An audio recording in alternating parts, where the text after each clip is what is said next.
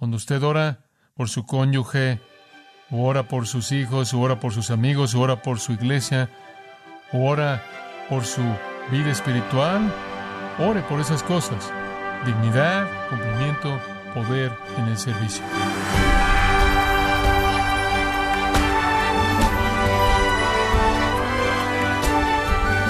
Queremos darle las gracias por acompañarnos a este su programa Gracias a vosotros con el pastor John MacArthur.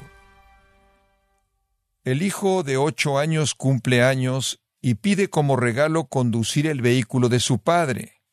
Lógicamente no recibe su pedido, porque el padre no le dará algo que le sea destructivo. Cuando se trata de la oración, estimado oyente, ¿Le pide usted a Dios por algo incorrecto? Hoy, John MacArthur nos muestra que la esencia de la oración no es exigir cosas, sino aprender a pedir lo que se alinea con la voluntad de Dios. En la serie Orando por las cosas correctas, en gracia a vosotros. La oración es una realidad esencial y una creencia fuerte y llena de confianza y bíblica en la soberanía de Dios no hace un lado la oración. Así como la obediencia es un elemento en el que Dios cumple sus propósitos soberanos de salvación y santificación, así también la oración es un elemento humano mediante el cual ese propósito es cumplido. Ese es un misterio que no es entendido, pero es creído. Entonces Pablo sabe que solo Dios puede producir las cosas correctas, pero él también exhorta a los tesalonicenses una y otra vez acerca de las cosas correctas. Él entiende también que al frente de la santificación en la parte de oración, que nuestras oraciones son parte del plan mediante el cual Dios cumple sus propósitos eternos. Entonces debemos recordar aquí la palabra tan importante que, aunque creemos de todo corazón en la soberanía de Dios, si eso nos lleva a Menospreciar el lugar de la oración, esa es teología mala, como también cristianismo desobediente. Dios es soberano. No hay duda en absoluto acerca de la soberanía de Dios. En Job 42.2, yo sé que tú todo lo puedes y que ningún propósito tuyo puede ser estorbado. En Proverbios 16.33, el escritor dice, los hombres echan suertes, pero toda decisión es del Señor. En Daniel, recuerde usted al rey que finalmente volvió en sí, Nabucodonosor, después de haber vivido en el campo y comiendo pasto durante siete años, finalmente entendió y el Hijo de Dios, Él hace según su voluntad en el ejército del cielo y en los habitantes de la tierra, y no hay quien detenga su mano y le diga, ¿qué haces? Dios actúa de manera totalmente independiente del hombre. Isaías el profeta ciertamente lo dijo de manera tan maravillosa como podría ser dicho en el capítulo 46 y el versículo 9, yo soy Dios y no hay otro, yo soy Dios y no hay semejante a mí, que declara el fin desde el principio y desde la antigüedad lo que aún no había sido hecho, que dice mi propósito se establecerá y haré todo lo que quiero. Y después al final del versículo 11, lo he planeado y lo haré. Sí, Dios es soberano, sí, Él es soberano, pero eso no hace un lado la oración. Pablo aquí sabe que Dios tiene un plan soberano, pero Él continúa orando por ellos. Él derrama su corazón a Dios para que sean dignos y cumplan y sean eficaces en su servicio para que Dios sea glorificado. Para ilustrarle eso, permítame mostrarle tan solo unas cuantas ilustraciones en la Escritura. De regreso a 1 de Samuel capítulo 12, una ilustración bastante fascinante. El pueblo había pecado de varias maneras y después pecaron Finalmente, al pedir a un rey, como el resto de la gente había pecado, el versículo 19 de 1 Samuel 12, después todo el pueblo le dijo a Samuel, ora por tus siervos a Jehová tu Dios. Dijeron Samuel, ¿podrías por favor interceder por nosotros? Por favor, ora por nosotros para que no muramos, porque hemos añadido a todos nuestros pecados esta maldad al pedir para nosotros un rey. Entonces, por favor, orarías que no seamos matados, que Dios no nos mate. Samuel le dijo al pueblo, no teman, no tiene nada que temer. Ahora, ¿por qué diría él eso? Porque él conocía el plan. Él conocía el plan soberano de Dios. Han cometido toda esta maldad. Sin embargo, no se desvíen de seguir al Señor, sino sirvan a Jehová con todo su corazón. Él dice, miren, sí han pecado, sí, merecen morir, pero comiencen a ser obedientes en este momento, comiencen a obedecer. No deben desviarse. entonces van a seguir cosas futiles que no pueden traer provecho o librar, sino que son futiles. Entonces él dice, miren, no teman, simplemente comiencen a hacer lo correcto. Después, versículo 22, él regresa al plan de Dios. Porque Jehová no abandonará a su pueblo debido a su gran nombre, porque Jehová se ha agradado en hacer de vosotros un pueblo para sí mismo. Él dice, miren, Dios no los va a matar. Dios no los va a matar porque Dios tiene un plan. El plan ya está operando, el plan ha sido revelado, el plan es que van a ser su pueblo, Él no está a punto de matarlos. Entonces, ¿qué está diciendo Él? Vienen a Él y dicen, ora por nosotros, ora por nosotros, y Él dice, no teman, no van a morir, yo conozco el plan, el plan es que vivan, el plan es que ustedes son el pueblo. Dios los va a mantener vivos porque los ha escogido, su nombre está en juego, esto es su reputación está en juego, su plan está en juego. Entonces, no teman, no van a morir. Pero después en el versículo 23 observen lo que Él dijo. Además, en cuanto a mí, lejos sea de mí, que yo peque en contra de Jehová, al dejar de qué? De orar por vosotros. Y yo los voy a instruir en el camino correcto y bueno. Voy a hacer dos cosas por ustedes. Voy a enseñarles el camino correcto y bueno y voy a orar por ustedes porque sé cómo el plan va a funcionar. ¿No es eso algo interesante? Dios no los va a matar, eso está confirmado. Bueno, entonces usted le dice a Samuel, bueno, ¿por qué entonces estás orando por ellos? ¿Cuál es el punto? El punto es que ese clamor de mi corazón, es el anhelo de mi corazón, es el ruego de mi corazón, alinear mi corazón con los propósitos de Dios. Y mis oraciones son parte del instrumento mediante el cual Dios lleva a cabo su plan, y también lo es mi enseñanza. Entonces voy a orar por ustedes al principio y los voy a instruir y Dios no los va a matar. Como puede ver, la obediencia, la oración, la soberanía, todo se mezcla. Es como Romanos 9, ¿no es cierto? En Romanos 9, Pablo dice, no todo Israel es Israel, no todos los judíos van a ser salvos. A Jacob amé, a Esaú aborrecí. Tendré misericordia del que tenga misericordia, tendré compasión del que tenga compasión. En otras palabras, Dios está diciendo, voy a salvar a quien quiera salvar. Y él sigue así a lo largo del capítulo 9, Pablo escribe eso. ¿Quién eres tú para cuestionar qué derecho tiene el vaso para decirle al alfarero por qué hiciste esto? ¿Hay injusticia en Dios? No, Dios puede hacer lo que quiera y va a hacer lo que Él quiera hacer y así es. Y eso significa que no todo Israel será salvo, Israel será hecho un lado y los gentiles, un pueblo que no era pueblo, será salvo. Pablo presenta eso en términos absolutamente inequívocos. Capítulo 9 de Romanos. ¿Sabe usted cómo comienza el capítulo 10? Mi oración por Israel es porque sean salvos. ¿Qué? Conozco el plan soberano, eso no elimina mi vida de oración. Ruego a Dios por Israel, por su salvación. Dejo la parte de Dios en Dios y mi parte en mí. La oración eficaz del justo puede mucho. De alguna manera, Dios incorpora eso. Me encanta Lucas 22 porque es una ilustración tan apta de este mismo principio. En Lucas 22, esto es fascinante. Jesús le dice a Pedro, Simón, Simón, y lo llamó usando su nombre antiguo cuando él estaba actuando como era antes. Simón, Simón, he aquí. Satanás ha demandado zarandearte como a trigo. Satanás quiere venir detrás de ti. La implicación es, y le estoy dando permiso, pero también podría llenar ahí en los espacios blancos, sé que vas a sobrevivir, ¿verdad? Él sabía eso. Él sabía que Pedro no perdería de manera total su salvación y se hundiría en el poder satánico y terminaría en el infierno. Él sabía eso. Satanás quiere tenerte y él te va a hacer pasar por una prueba que te va a sacudir mucho y voy a dejar que él lo haga. Y él sabía exactamente cómo iba a salir, pero observa el versículo 32. Pero yo qué? he rogado por ti. ¿Sabe usted que las oraciones de Jesús fueron incluso una parte del plan soberano de Dios? Jesús no dijo, bueno, no hay sentido en que yo ore. Sé cómo va a resultar todo esto. Jesús no dijo, bueno, no solo sé cómo va a salir, estoy controlando todo esto, entonces ¿por qué debería orar? Jesús, en su humanidad, nos da un ejemplo de uno quien, aunque conocía de manera perfecta el plan de Dios, aún así oró porque ese plan fuera cumplido. Él sabía que Pedro pasaría la prueba sobreviviría y en últimas entregaría su vida en la causa de Cristo como un siervo fiel, moriría como un mártir sin renunciar a su fe. Jesús conocía todo eso, él lo planeó todo eso, él hizo que todo eso sucediera. Él llevó a cabo eso en la vida de Pedro, sin embargo oró por Pedro ahí.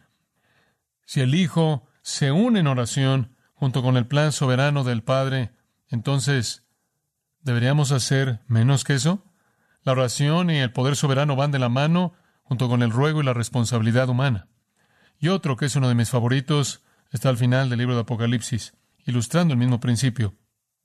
Le muestra que el corazón clama por alinearse con el plan de Dios. Eso es lo que realmente es la oración. Estamos clamando para alinearnos con los planes de Dios. Al final del versículo 20, apenas antes de que Él diga, la gracia del Señor Jesús sea con todos vosotros, amén. Su penúltima afirmación, Juan dice, amén, ven Señor Jesús. Esa es su oración. Ven Señor Jesús. Ahora alguien podrá decirle a Juan, Juan, ¿has estado escuchando? Acabas de escribir 22 capítulos para decir que Jesús está por venir. Ahora, si acabas de pasar 22 capítulos diciendo que Él viene, ¿por qué estás orando? Ven, Señor Jesús.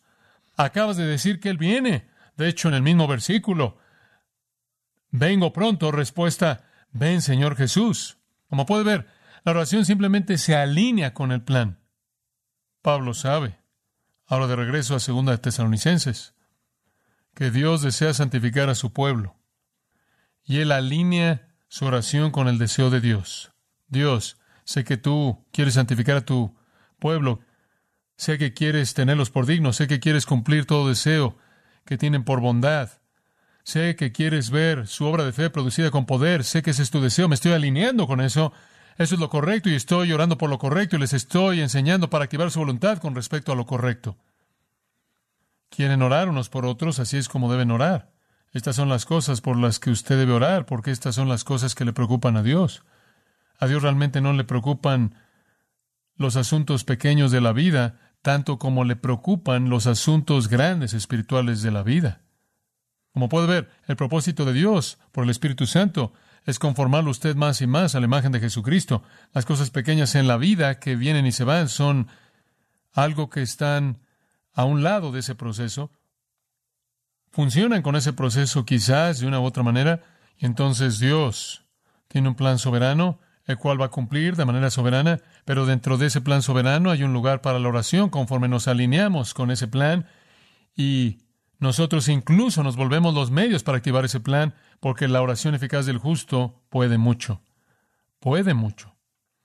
Y necesitamos recordar esa ilustración fascinante de Isaías. Isaías fue Ezequías. Esto es lo que Jehová dice. Isaías le dijo, pon tu casa en orden porque vas a morir. No te vas a recuperar. Isaías 38.1 le dijo, no te vas a recuperar, vas a morir. Después de eso, el rey lloró amargamente, recuerda, lloró acerca de su situación inminente. Bueno, fue Isaías, después que ni siquiera había salido de la casa del rey, después de presentarle el primer mensaje, a quien se le dijo, por parte de Dios, regresa y dile Ezequías esto. Esto es lo que Jehová, el Dios de tu padre David, dice, he oído tu oración, he visto tus lágrimas, te voy a curar y voy a añadir 15 años a tu vida. Sorprendente. El relato mismo del profeta presenta de manera muy clara que si el rey no hubiera orado, si él no hubiera orado, él habría muerto. Entonces, de alguna manera, el instrumento de la oración encaja dentro del plan como también encaja la obediencia, porque si usted no obedece no será santificado, si usted no obedece el Evangelio no será salvo. Entonces no podemos creer en la soberanía de Dios, no nada más podemos creer en la enseñanza de la palabra de Dios, si de alguna manera nos despoja de la pasión por orar. La oración entonces es el corazón anhelando unirse con los propósitos santos de Dios para su cumplimiento. Dios opera en nosotros, dice T.C. Hammond, como lo dijo hace años atrás, en un artículo de revista, hay y debe haber una respuesta humana a la obertura divina. La oración es un acto mediante el cual me alineo con los propósitos de Dios y mediante el cual Él lleva a cabo esos propósitos para cumplirlos. La oración mueve a Dios. Dios mueve a su pueblo quien se mueve en respuesta a Él. Entonces, ese es el recurso. Y sea lo que sea que usted pueda creer acerca de la soberanía de Dios, sin importar cuán firme sea su confianza de que Él está a cargo de todo, no puede, no puede disminuir su vida de oración. Pablo, entonces, ora. ¿Para que nuestro Dios sostenga por dignos de su llamamiento y cumpla todo propósito de bondad y toda obra de fe con su poder. Esas tres cosas son cosas magníficas. Dignidad, Eso tiene que ver con virtud espiritual. Que el Señor lo haga usted el tipo de persona que debería ser. Cumplimiento, que Dios entonces cumpla en las circunstancias de su vida todo anhelo santo. Y después, finalmente, que sea cual sea el servicio que usted realiza, sea hecho con poder. Eso es lo que Dios está buscando. Una vida digna, una vida cumplida, una vida poderosa. Esas son las cosas correctas por qué orar. Cuando usted ora por su cónyuge, o ora por sus hijos, o ora por sus amigos, o ora por su iglesia, o ora por su vida espiritual, de manera personal, ore por esas cosas. Dignidad, cumplimiento, poder en el servicio. Ahora, como una nota, esta es una transición fácil realmente de los versículos 5 al 10. Simplemente al incluirla en el capítulo en donde va, normalmente encontramos este tipo de notas acerca de su vida de oración antes en el primer capítulo. Normalmente se aparecen en los primeros cinco o seis versículos, pero aquí él se espera hasta después que él ha explicado la segunda venida. Y creo que es una manera excelente de hacerlo, porque cualquier explicación de la segunda venida, cualquier explicación de la esperanza futura del cristiano, tiene implicaciones presentes inmediatas, ¿no es cierto? La expectativa entonces de la venida de Cristo no solo es algo que afecta a cómo vemos el futuro, sino que afecta a cómo vemos el presente, porque tiene implicaciones tan importantes en el presente. En 2 de Pedro, capítulo 3, quizás el texto más conocido y fácil de entender con respecto a esto, Pedro está escribiendo acerca del regreso de Cristo, habla de la promesa de su venida en el versículo 4, habla de su juicio, y después en el versículo 8, él dice que esto va a venir y va a venir de manera inevitable, no pueden resistirlo, no pueden hacer un lado. Si parece como mucho tiempo, simplemente recuerden que los días y los milenios son lo mismo para Dios. Y después en el versículo 9 él dice, el Señor no tarda y si él promete lo va a hacer. Versículo 10, él lo describe como un día que viene como un ladrón. Los cielos van a pasar, él entra todo eso. Después en el versículo 11 viene una verdadera clave. Debido a que todas estas cosas van a ser destruidas de esta manera, ¿qué tipo de personas deberían ser en conducta santa y piedad. Después en el versículo 14, él dice, deberían ser hallados en paz, irreprensibles, sin mancha. Versículo 18, creciendo en gracia y el conocimiento de nuestro Señor y Salvador Jesucristo. Entonces, cuando usted sabe que viene la venida futura de Cristo, la respuesta presente es corregir su vida. Primera Juan 3.3 dice que si usted tiene esa esperanza en usted, lo purifica usted. Entonces, Pablo conocía el plan de Dios para la gloria futura de su pueblo y sabía que estaba establecido. Esa es la esperanza del cristiano. Pero él también sabía que tenía implicaciones prácticas inmensas para cómo vivían y entonces él se mueve fácilmente a orar que los aspectos prácticos de esa esperanza puedan encontrar su manifestación en las vidas de la gente. Él sabía, por ejemplo, en el versículo 12, que serán glorificados algún día, pero él quería que Cristo fuera glorificado en ellos ahora ahora. La realidad de lo que será deberá hacer una diferencia en lo que es. Entonces Pablo dice, miren, estoy orando a Dios por ustedes, por estas tres cosas. Esto es lo correcto. Realmente es lo correcto. Es aquello con lo que usted debería estar comprometido para estar orando por esto. De alguna manera, tenemos que quitarnos cosas para concentrarnos en las cosas correctas.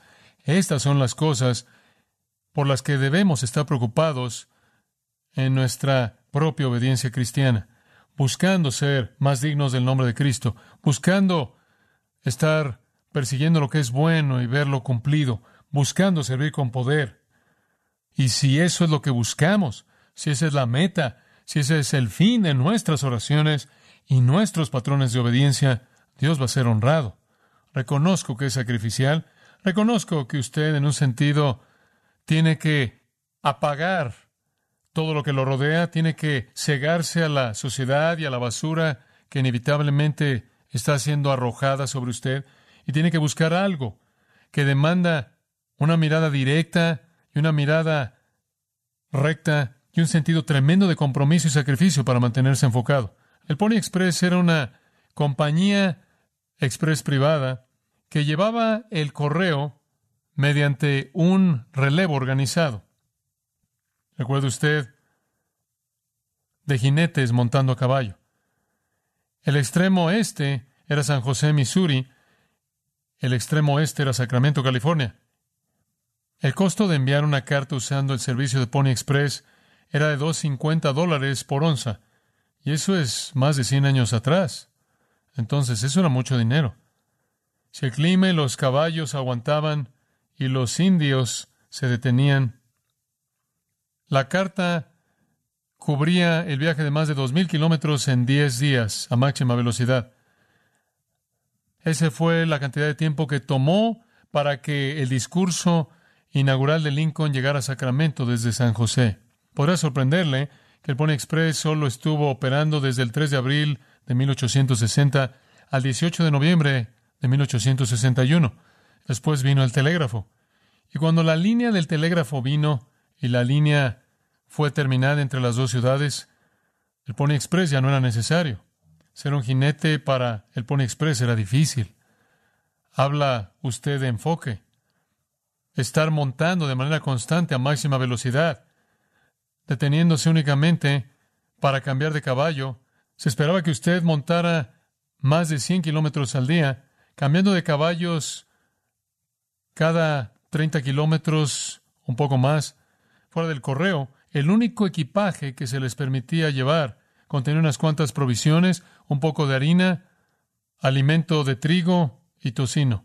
En caso de peligro tenía un paquete médico que contenía algunas cosas para viajar ligero y para incrementar su movilidad, para esquivar a los indios durante los ataques de los indios. Los hombres solo usaban protectores para los brazos, incluso durante el clima de invierno fuerte conforme cruzaban las rocallosas. Dice usted, ¿cómo es posible que podían conseguir que alguien viviera así? ¿Cómo es que llegaron a reclutar a alguien? Bueno, aquí hay un anuncio de un periódico de San Francisco en los 1860. Este fue un anuncio publicado por el Pony Express. Esto es lo que decía. Se busca jóvenes, delgados, fuertes, Usted no quiere matar al caballo, usted lo entiende. No mayores de 18, tiene que tener la fuerza. Deben ser jinetes expertos dispuestos a arriesgarse diariamente. Y la nota final. Se prefieren huérfanos. ¿Sabe usted que nunca les faltó jinetes? Siempre tenían una lista de espera de jinetes. A unas personas fueron atraídas por lo atractivo que era un sacrificio así. Supongo que en la dimensión espiritual, este asunto de mantenerse enfocado y seguir las cosas correctas demanda el mismo tipo de rigor y virilidad y dedicación y sacrificio y espíritu de aventura y el mismo tipo de indiferencia hacia todas las cosas y a toda la gente que nos rodea que demandaba en el mundo físico para poder tener un buen candidato para ser reclutado en el Pony Express. ¿Puede mantenerse enfocado? ¿Puede mantenerse a la velocidad que Dios quiere que usted se mantenga moviéndose hacia la meta, hacia la que Él quiere que usted se mueva con todas las cosas que están pasando a su alrededor y no distraerse? ¿Puede mantenerse con las cosas correctas? Ese es el desafío. No puede usted solo, y esa es la razón por la que Pablo ora, porque usted pueda por el poder de Dios. Padre, gracias por el recordatorio de nuevo de la centralidad de la oración en el asunto de la santificación y el crecimiento espiritual. Gracias, Padre, por recordarnos que sí, tú eres soberano, sí, tú conoces todas las cosas desde el fin hasta el principio porque tú las has ordenado, sí, tú has establecido tus propósitos y van a cumplirse, sí, tú eres el Señor y tú no cambias. Afirmamos todo eso. Pero al mismo tiempo, Señor, de alguna manera, misteriosa, maravillosa y paradójica. Tú, de alguna manera, has incorporado en la ecuación soberana entera la función de la oración y la obediencia. Y entonces oramos con Pablo por nuestra iglesia.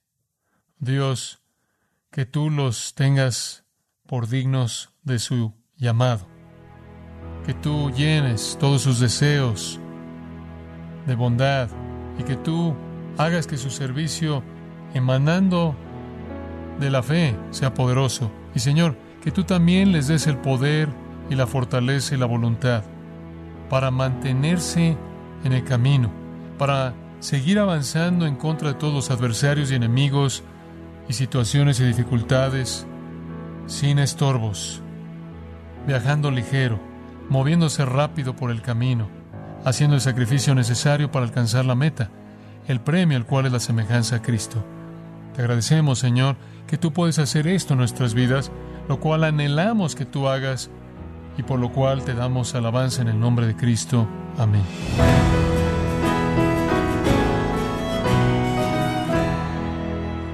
Ha sido John MacArthur alentándonos a que no importa cuán firme sea nuestra confianza en la soberanía de Dios y en la realidad de que Él está a cargo de todas las cosas, no debemos reducir nuestra vida de oración.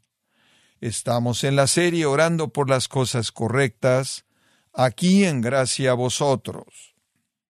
Y quiero recordarle, estimado oyente, que tenemos a su disposición el libro La verdad sobre el perdón, en donde John MacArthur inspira a los lectores a desarrollar un espíritu compasivo y les advierte sobre las consecuencias de no perdonar a los demás. Este práctico libro puede adquirirlo en la página gracia.org o en su librería cristiana más cercana.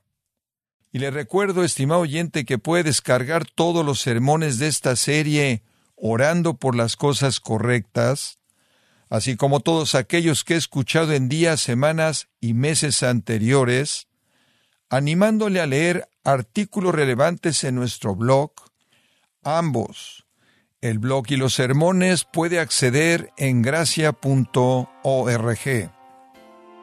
Si tiene alguna pregunta o desea conocer más de nuestro ministerio, como son todos los libros del pastor John MacArthur en español o los sermones en CD que también usted puede adquirir, escríbanos y por favor mencione la estación de radio por medio de la cual usted nos escucha en Gracia a Vosotros. Es importante conocer no solo el país y ciudad de donde usted nos escucha, sino también la radio. Para quienes contactan nuestro ministerio por primera vez, pueden solicitar una copia del mensaje de promoción sin costo alguno, un mensaje por oyente únicamente. Si usted vive en los Estados Unidos o Puerto Rico, escríbanos a Gracia Vosotros, P.O. Box 4000 Panorama City, California 91412. O puede escribirnos a través del siguiente correo electrónico radio arroba Bueno, en nombre del pastor John MacArthur, de nuestro editor Esteban Gaviria y del personal de este organismo, le damos las gracias por su tiempo y sintonía invitándole a que nos acompañe en la próxima edición y juntos continuar desatando la verdad de Dios un versículo a la vez, aquí en Gracia a Vosotros.